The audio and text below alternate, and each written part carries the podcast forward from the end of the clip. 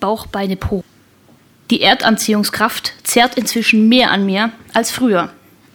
Eben war ich noch 20, nuckelte fröhlich an einem Red Bull und hopste durch die Disco bis morgens um 5.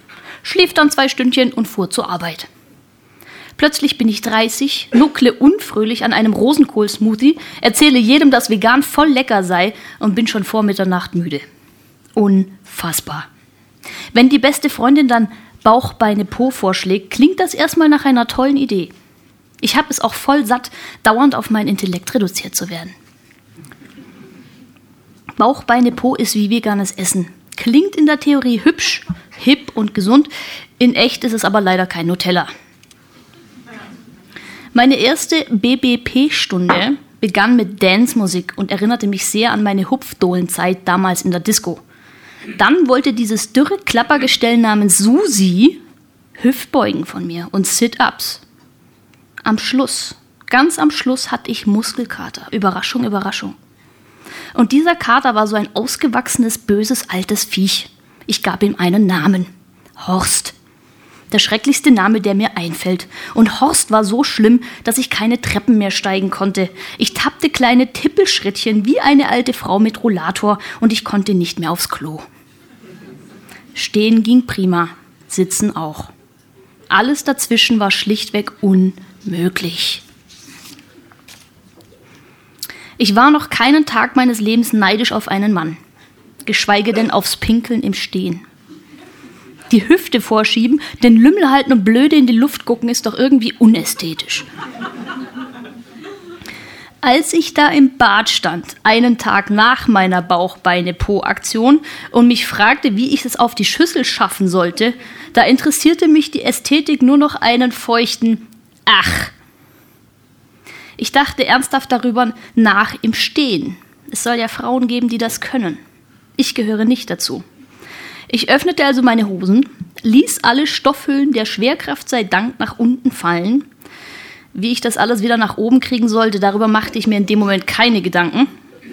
Warum nicht mal verrückt sein und drei Tage nackig durch die Wohnung springen?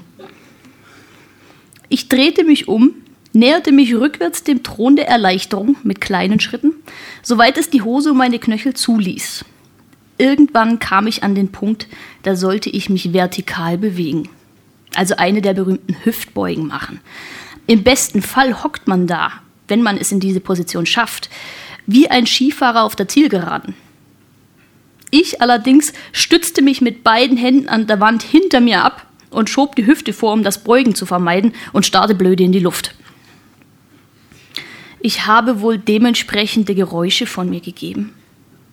Der Gute, ich nenne meinen Freund, seit ich Papa an Deportas gesehen habe, immer du Guter, fragte draußen vor der Tür, ob ich Hilfe bräuchte.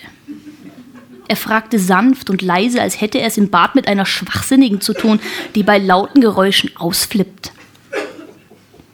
Mir ist nicht zu helfen, sagte ich. Er verspürte doch, spürte ich, er verstummte doch, spürte ich deutlich, er harrt auf der anderen Seite der Badezimmertür still aus. Er wartete darauf, dass ich polternd und scheppernd zu Boden ginge, gar mit dem Popo in der Schüssel lande und Ellie McBeal-mäßig feststecken bleibe. Mein Popo ist, dank meines stetig trainierten Intellekts und intensivstem Couch-Potating zu groß, um in einer handelsüblichen Keramik stecken zu bleiben. Ich derweil hing immer noch in der Luft wie eine Schildkröte auf dem Rücken. Die Fersen auf den Boden gepresst, die Hände glitschten schweißnass an den Kacheln der Wand, mein Hinterteil schwebte immer noch einen guten halben Meter über dem erlösenden Abort. Zentimeter für Zentimeter arbeitete ich mich nach unten und wertete dabei auf einer Skala von 1 bis 10, wie eklig es wohl ist, ins Waschbecken zu pieseln oder in die Badewanne. Windeln für Erwachsene wären ja auch noch eine Option. Ich schaffte es. Ohne Hilfsmittel. Mit viel Au, Au, Au und Jammer, Jammer, Jammer.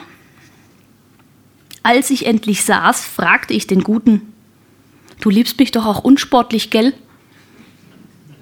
Der Gute wiegt mehr als ein Kleinlaster und bewegt sich im Alltag nur vom Kühlschrank zum Sofa. Er muss Ja sagen. Er kratzte bejahend an der Tür. Ich blieb, wo ich war, für die nächsten zwei Stunden. Der Weg hierher war schwer genug gewesen. Erst der Duft von Pfannkuchen mit Nutella lockt mich wieder heraus. Sehr langsam natürlich. Ich trainiere immer noch Bauch, Beine, Po. Auf meine Weise. Ich habe mir sogar einen Trainingsplan aufgestellt. Jeden Tag nach der Arbeit gehe ich zum Sofa, lege mich auf den Bauch und kratze mich am Hintern. Dankeschön.